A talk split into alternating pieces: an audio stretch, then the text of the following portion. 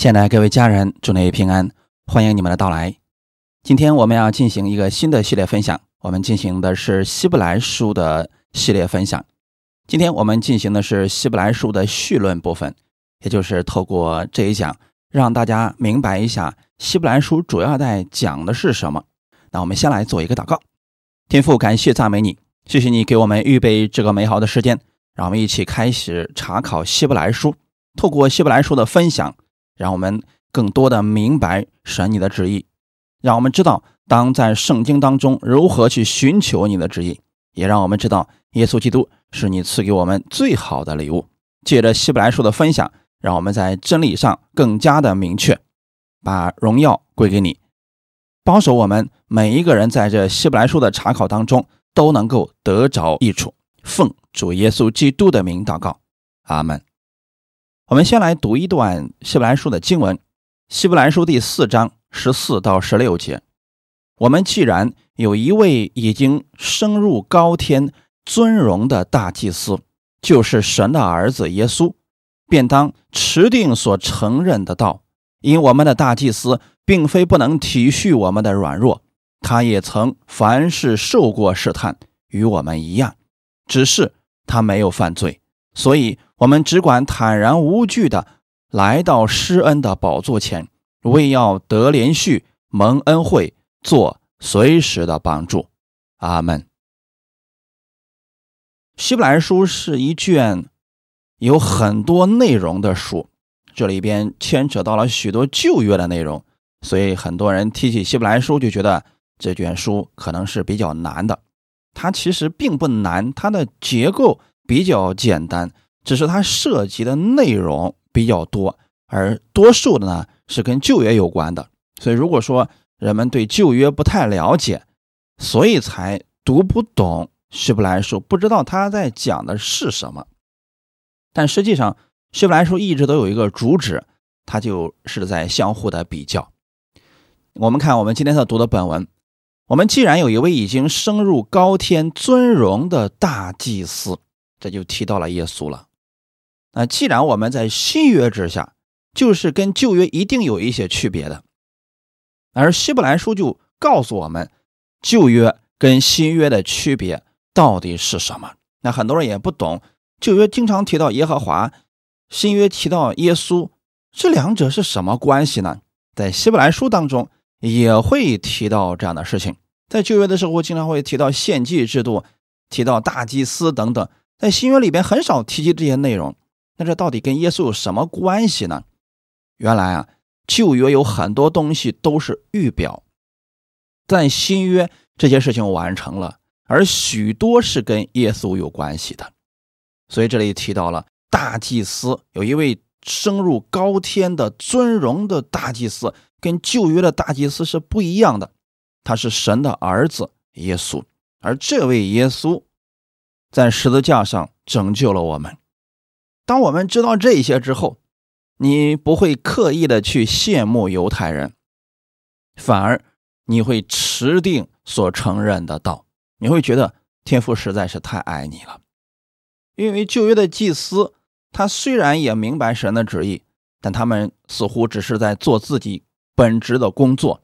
但我们信的是耶稣，耶稣不单是神的儿子，他还能够体恤你的软弱。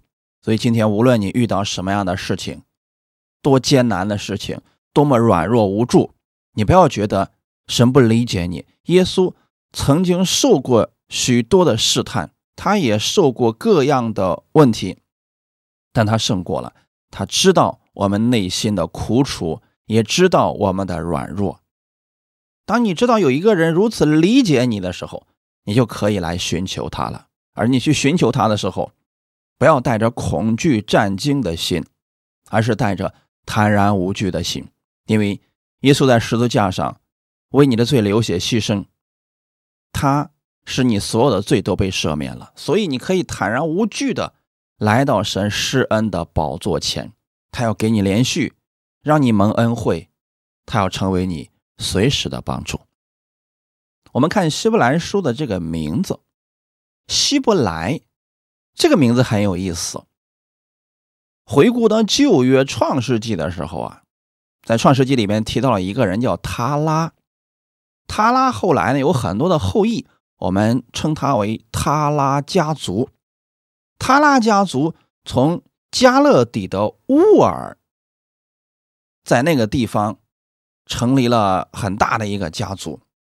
后来他们从那个地方出来了，度过了幼发拉底河。继续向西行进，长途跋涉，经过了一些年数之后啊，他们来到了神所应许的迦南之地。那我们就知道是谁了，亚伯拉罕。没错，亚伯拉罕是他拉的后代。亚伯拉罕从他的老家加勒底的乌尔出发，他得到了上帝的呼召。一路向西，越过幼发拉底河，最终进入了迦南地。而迦南地原来它是有这个原住民族的，那些原住民族因为他们的罪恶已经满盈，那神带领着自己的百姓，最终进入了迦南地。迦南地的那些原住民呢，就把这些。从河的东边越过来的人，称之为希伯来人。所以，希伯来人实际上是一个贬称。我们不要觉得说希伯来人是一个很好的名字，实际上它是一个贬称。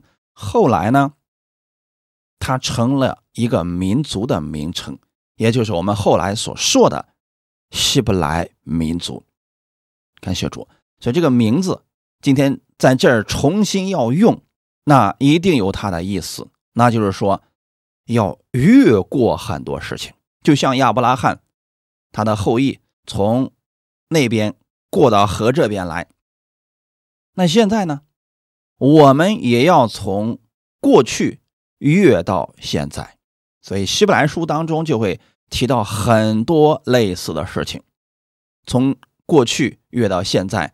从律法越到恩典啊，都会有这样一个过渡的情况出现，所以我把这本书呢也称之为过渡的书卷。它里边会提到很多一直在过渡的东西，包括从过去的一些流程仪式过渡到了现在。那我们现在在哪里呢？你要搞清楚了，你就知道你当如何去行了。我们看一下。希伯来书的写作原因还有写作背景，当时希伯来信徒正面临着两大信仰的危机。外面呢，罗马的政府对他们逼迫很严重，要他们放弃基督的信仰。在教会的内部呢，又有犹太主义者一直要劝信徒们回归到律法之下去守十诫。去守安息日等等，在这内忧外患的情况之下，当时的一些信徒啊，有一些彷徨了。面对这些事情，他们不知道当如何去行了。听到了真理，又听到了一些攻击真理的，所以很多人陷入到了迷茫当中。就像今天我问你们，旧约正确吗？你肯定会回答，那旧约肯定是正确的，没错。那我们究竟是要活在旧约之下，还是要活在新约之下呢？我们究竟是要去守摩西的律法，还是要去遵行耶稣的命令呢？很多人说了，两者都没有错，是不是两者都要去遵行啊？两者如果都要遵行，我们发现我们根本是做不到的。所以当时的希伯来的一些信徒。也面临到了这些问题，久而久之啊，他们觉得所听见的真理既然有意义，他就不觉得是宝贵的了。有很多人面对着糟糕的内忧外患的情景，选择退后，不信了，信心开始动摇，他们对神的应许无法全心的相信。有一些人。疲倦、灰心了，甚至有一些人已经停止聚会，完全回到了世界当中。所以在希伯来书当中，就有整整一篇是在讲信心。他列举了旧约当中很多信心伟人，让这些人成为了我们的榜样。为什么要写出这些事情呢？就是给那些已经灰心软弱的人，让他们看看这些人的见证。还有一个原因是什么呢？就是当时啊，异端兴起，异端用一些非常巧妙的方法。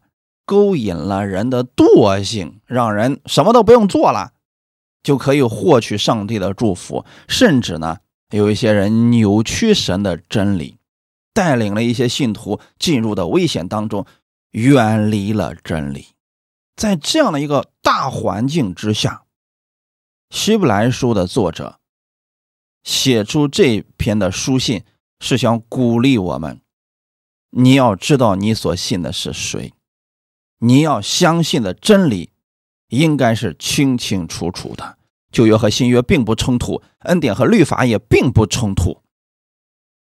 在犹太背景的这些事件当中，最明显的就是旧约圣经对我们依然是有帮助的。我们不能否定了旧约圣经，但是也不能够完全去死守旧约圣经，这两者都不可取。所以作者呢引用了大量的旧约圣经，他只是想透过这些事情，让我们更清楚的明白真理。因为如果没有旧约，我们根本读不懂新约的；如果没有律法，人们也不会去珍惜恩典的。这就是为什么希伯来书首先是以旧约的律法作为出发点。很显然，《希伯来书》的作者是一位犹太人，他非常清楚了解旧约的这些礼仪，所以他把这些礼仪正确的说了出来，而且呢，也把旧约所预表的真正的含义也显明了出来。比如旧约当中对耶稣的预表，新旧约的区别，律法与恩典它的不同之处。都给我们做了详细的解说，所以如果说你想对整本圣经、对旧约和新约有非常清楚的了解，那你一定要去读一读希伯来书。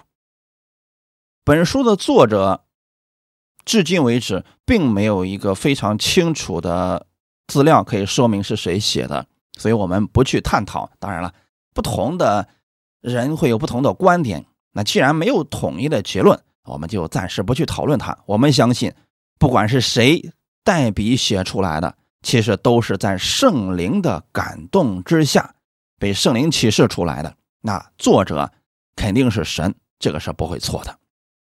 写作的日期也不详细，所以说在这方面呢，可能你们会查考资料会有很多的说法，但我们呢不去。看他这个写作的日期究竟是什么，也不用去争论谁对谁错。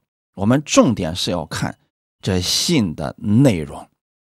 那我们就看一下这里边的主要内容是什么。希伯来书引用了大量的旧约经文、事迹、教训，啊，可以说啊，那就是旧约的注解书了。你要是把旧约读过几遍了。还仍然不太明白的情况下，那么你要读一读希伯来书了。这是圣经上的已经解经。希伯来书主要就是对旧约的这些事情啊做一个注解的，所以我们要明白旧约的这些真理，这卷书一定要多读几遍，你就能明白解经的原则。并且能够明白，在旧约圣经当中，神要给我们的属灵的教训，那都是非常有意义的。旧约当中啊，不管提到了多少事情，没有一件事情是多余的。前段时间有一个人问我一个问题，说：“呃，后来的时候，亚当他的那些儿子们，那都是跟谁结婚的呀？并没有说有很多的人，他们是跟谁结婚生了后代呢？”其实啊，这个事情也很容易。圣经它并不是人的所有事情的记载。圣经它是关于救恩的记载，是关于这个世界的开始、中间发生的问题以及世界的结局，它都是跟救恩有关系的，跟神的儿子有关系的，跟神的救恩没关系的那些人，神不会把它都一一记录在上面。所以说，亚当其实有很多的孩子。你想，他能活九百多岁，他可以生很多孩子，他的孩子也会生很多的。但是神没有把他们都记载在上面，包括新约也是啊。其实耶稣后面有很多人跟着他呢，但是耶稣只是记载了这些人，对不对？所以说啊，这本圣经呢，它并没有记了记了所有这个亚当的后裔啊，或者是呃跟随耶稣的人等等，只是把跟救恩有关的这些人。记录了下来。那么希伯来书呢？他所阐述的真理，也同样适用于我们今天教会。不管我们在今天教会当中遇到了什么事情，在希伯来书当中，你会找到一些原型。也就是说啊，你不要觉得现今发生在你家里边、工作当中或者教会当中的事情，你觉得稀奇。它都会有一个原型，而这个原型多数在旧约圣经当中都已经记载过了。因为今天的教会呢，其实也面临着两大危机。第一个就是外部环境的逼迫，因为并不是说所有的人都接纳信耶稣的人。那当时耶稣传道的时候呢，有罗马。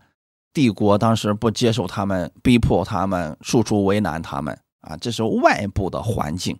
还有一个是什么呢？教会内部的环境，就是教会内部分门结党，互相攻击。其实这都是撒旦的诡计。撒旦想借人的手停止福音的传播。教会内部。异端邪说不断的勾引信徒远离神，让人灰心绝望；散布教会当中的各种谣言，谣言令信徒冷淡、软弱、退后，甚至有许多人跌倒不幸。也有一些人信从了这些异端的假话，去跟从他们。归根结底啊。实际上是因为信徒们对真理不熟悉，因为是小孩子，所以无法分辨这些异端的骗术。那只有我们在真理上装备了自己，我们就不再做小孩子，中了这些人的说法，随着他们摇来摇去了。希伯来书恰恰可以做到这一点。让我们对我们所信的有非常清楚的了解。感谢主，所以希伯来书很重要的一卷书啊。那我们就看一下，今天在这儿呢，简单给大家讲一下。既然希伯来书是一个过渡的书卷，那么它就一定会有一些过去跟现在的比较。你比如说，在希伯来书里边提到了先知，先知好不好呢？很好啊。旧约当中，先知起到了非常关键的作用。在旧约时候啊，先知就是代表神在这个地上传达他话语的人。你瞧不起先知，就是瞧不起神；违背先知的话，就是违背神。可是，先知跟耶稣比起来，耶稣是超越先知的。阿门。还有呢？天使好不好呢？当然好啊！天使的能力也很大呀。天使在旧约的时候也发挥了非常大的作用啊，比如说给人托梦啊，帮助人直接跟人说话等等。可是耶稣来了，耶稣他是超越天使的。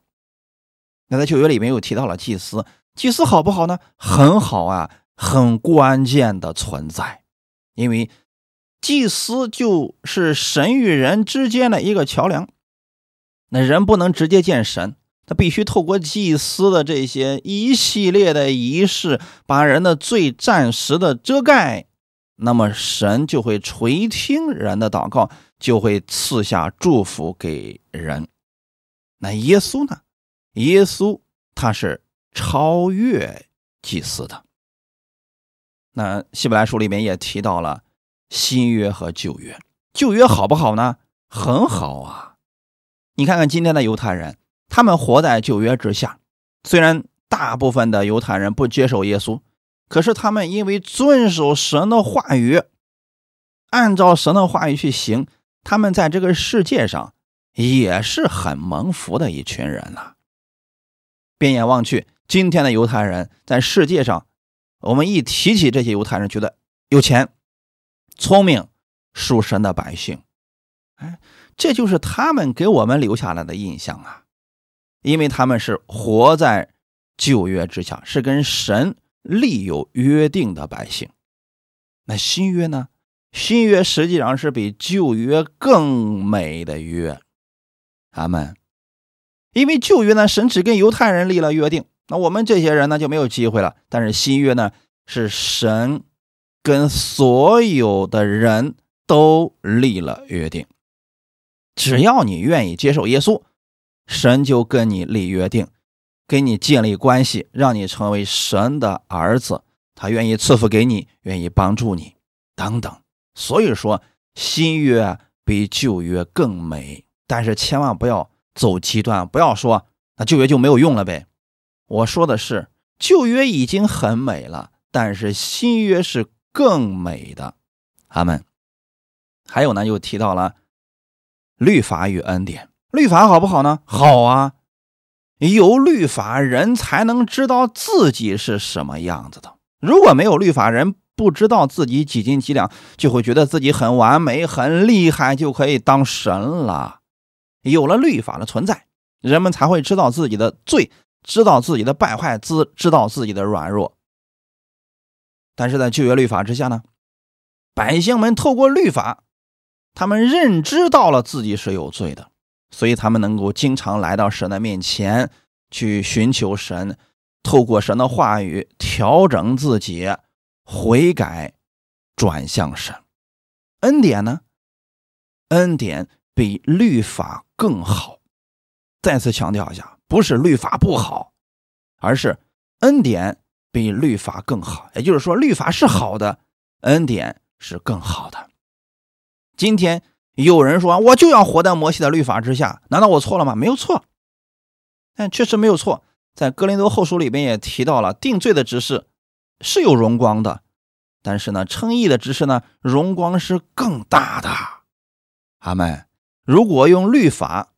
和恩典来比喻的话，那么律法可能相当于说是蜡烛，而恩典就相当于现在的 LED 的白炽灯。那这样的情况之下，你说哪个光更大呢？很明显，恩典是更好的。但是不是说律法没有作用，律法不好啊？它也有荣光，只是跟恩典的荣光比起来啊，它的荣光不算是什么了。那今天让你做一个选择，你是希望在律法之下呢，还是希望在恩典之下呢？啊，如果两者都取，其实是浪费。就像你家里边今天本身都已经有了电灯了，你还在点着蜡烛，你觉得是浪漫吗？其实那是浪费资源了。你选一个就好，对吧？再说了，恩典是包括了律法，比律法更好。阿门。还有一个什么样的比较呢？将来的家乡和地上的家乡，地上这个家乡好不好呢？你现在你觉得，哎，我在地上活的已经很好了，我要告诉你，将来的天国是更好的。你觉得这个地球已经很美了，我要告诉你的是，将来的天国是更美的。啊，你觉得在这个地上我已经很幸福了，将来的天国是更幸福的。阿门。所以希伯来书啊，在这里边要给我们讲明了，神要把更好的给你。当你明白这些之后呢，就算你在这个地上的时候暂时的受了委屈、受了逼迫，甚至受了患难，你别灰心，神将来给你的赏赐是更大的。阿门。就算你在这个地上，呃，你说我已经为主做了很多了。你不要觉得委屈，也不要觉得说神不公义，将来神一定会论功行赏的。就算世人不称赞你，神记得你的一切功劳。那在这种情况之下呢，你明白了这些真理之后，你该如何去行呢？那神是想我们持定信心，持定盼望，持定爱心。不管你周围的人活成什么样，就算他们都退缩了、不信了，你不要这样，不要失去了信心。就算他们都不相信主耶稣会再来，你也要如此的相信。就算周围不法的事情增多，很多人的爱心都冷淡了，你不要失去这份爱心，按照神的话语去行。即便是在末后的世代当中，我们也要持续的相信神的话语，就像挪亚一样，那个世代的人都邪恶了，都随从自己的意思，放纵肉体而行，但挪亚。他依然持守神的话语而行，哈利路亚！耶稣基督给我们做了很好的榜样。耶稣来到这个世界上的时候，除了耶稣之外，其他的人都在为自己做打算，但是唯有耶稣，他来到这个世界上，一切是为了我们，他把他的一切都奉献给了我们，他忍受了。世人的凌辱，最终还是要拯救他们。为了什么呢？为了救我们脱离罪、脱离死，为了使我们可以进到那更美的家乡，为了使我们在他的赏赐上有份。那么，透过这些的时候，我们就明白了，原来希伯来书是如此有意义的一卷书。当你读完了。希伯来书的时候，你心里边会有持定的盼望，你会确定自己走的路是正确的，而且，就算这个路上只剩下你一个人，你依然会坚定前行。感谢主，希望大家透过这希伯来书啊，都能够有所收获。最后，我们看一段经文：希伯来书第十三章十七节，你们要依从那些引导你们的，且要顺服。因他们为你们的灵魂时刻警醒，好像那将来交账的人。你们要是他们交的时候有快乐，不致忧愁；若忧愁，就与你们无益了。阿门。希伯来书的作者希望我们去顺服那些一直在信仰上引导我们、带领我们、持续的让我们悔改归向神的人。这样的人，你不要把他们忘记了，因为我们每一个人信主，我们都会有带领者啊！你不可能是自己做梦梦见耶稣，然后就相信了；你也不可能你的信心就从来不跟人接触，一下子就信心增长很大，这是不可能的。你一定会遇到属灵的老师、帮助者，不要忘记了这些人，只要是。那些曾经帮助过你、让你亲近耶稣、顺服耶稣、跟耶稣建立了更好关系的那些人，你要顺服他们。如果你现在身边也有这样的人，他们不是让你归向他，不是让你听从他，而是听从耶稣、亲近耶稣这样的人的话语，你一定要顺服，因为他一直在为你警醒祷告，他希望。你跟耶稣有更美好的关系。同时呢，我们如此为别人负责，就好像我们是要在神面前交账一样。那大家要养成这样一个习惯，就是带领你认识主、带领你生命成长的人，你要感恩，你要如此去教导其他人。阿门。那么你这样去为一个灵魂负责，为一个灵魂付出，神也是。不会亏待你的，阿门。也要这样去为别人奉献，感谢赞美主。这样的话，我们就会形成一个非常优良的良性系统。我们看到我们所服侍的人，他们生命成长了，他们对真理有更清楚的认识了，我们心里是快乐的。但如果说我们带领的那个人，他明明偏离了真道了，我们都不管他。这样的话，其实我们在神面前没办法交账的。那如果说我们是说了，但是这个人听不进去，我们要为他们祷告。如果说了之后他不让你再说，其实我们心里会有忧愁的。所以说，弟兄姊妹，不要让那些一直劝你亲近神、顺服神的人忧愁了，因为忧愁的时候，很有可能是你已经走错路了，只是你自己没有意识到。因为如果走错了路，跟随了异端或者错误的教训，我们自己是受亏损的。你不要等到你彻底受亏损了，你才回过头来才知道，哦，原来那个人一直劝勉你，他是正确的，这样就有点晚了。所以在基督里边呢，我们是需要顺从真理而行的。越是到末后的日子当中啊，我们越需要彼此劝勉。哈利路亚！希伯来书会给我们一个非常。有智慧的方式，让我们学会在基督里边彼此劝勉、彼此安慰、彼此成长。感谢主，愿今天的话语给你带来一些帮助。我们一起来做一个祷告。天父，感谢赞美你，谢谢你开始我们希伯来书的分享。愿圣灵带领我们、引导我们，让我们都能够在希伯来书当中得着力量、得着帮助，也让我们的思维能够随着神的话语而更新。把这些话语用在我们的生活当中，不仅能够改变我们自己，也能给我们周围的人带来帮助。不仅让我们能够知道这些话语，并且能够学习把这些话语行出来，使我们得着神真真正正的福气，并且能够经历神的同在和大能。